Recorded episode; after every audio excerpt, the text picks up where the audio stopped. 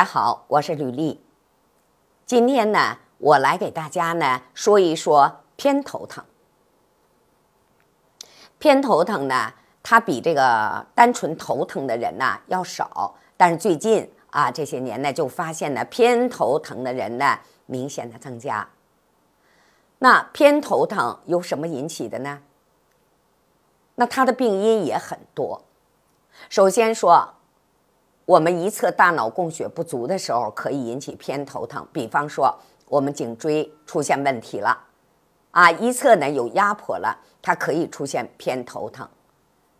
那还有的呢，一侧出现什么啦？哎，出现占位性的东西了，啊，也就是说长了东西了，它的压迫也可以造成偏头疼。那还有一个最常见的是在一些女性朋友里边最常见的是什么呢？我们也管它叫血管紧张性头疼。那这个头疼什么时候它表现的是最明显的？一般在青年啊，女性青中年的女性，她一般在什么时候带她的月经前期，就是在来月经的前几天啊，她会出现。一侧头疼，我也就是我们说的偏头疼。那么呢，当月经啊来了，哎，怎么的？这个偏头疼怎么的，反而就消失了。所以呢，我们也管它叫血管紧张性头疼。那这个偏头疼，它在我们的手诊上是一个什么表现呢？好。大家看一下，在我们的气色形态手诊上，我们的头是在我们中指的第一指节儿，啊，这是我们的头。那偏头疼它会有什么表现呢？就是在我们的第一指节儿，中指的第一指节儿的一侧出现了什么？出现了一个青色的。向上延伸的一个血管，一般出现在哪儿呢？出现在左侧的多，在右侧的少。所以，我们很多啊有经前紧张综合征的，有就是说我们讲的血管紧张性头疼的一些女同志，她们的手上都会在我们的中指的第一指节啊这一侧有一个。向上延伸的青筋。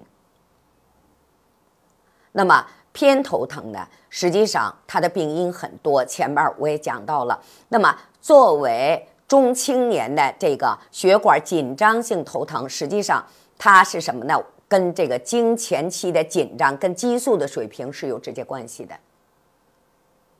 所以呢，当我们啊有这种啊经前综合征的人，紧张综合征的人，他有时候他有什么有月经不调的问题啊，有痛经的问题。那当我们把他月经不调和痛经的问题给他解决以后呢，反而他的偏头疼消失了。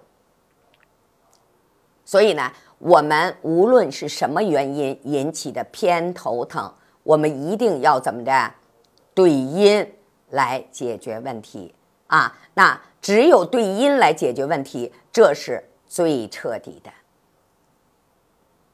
所以啊，我们有很多啊，这个有这个血管紧张性头疼的人啊，那么咱们中医有一个非常好的小药，叫什么呢？逍遥丸加胃逍遥丸啊。我们很多人。经前紧张综合征有偏头疼的，那用一段啊，咱们的这个小中药以后呢，哎，这个问题呢就解决了。所以呢，如果有这些问题的，那我建议大家呢，你可以试一试，可能就把咱们的问题解决了。好，今天呢就给大家呢介绍到这儿了。喜欢我的呢，请关注我。啊，那咱们有问题的呢，可以在评论区留言，我会及时的给大家呢做出回复。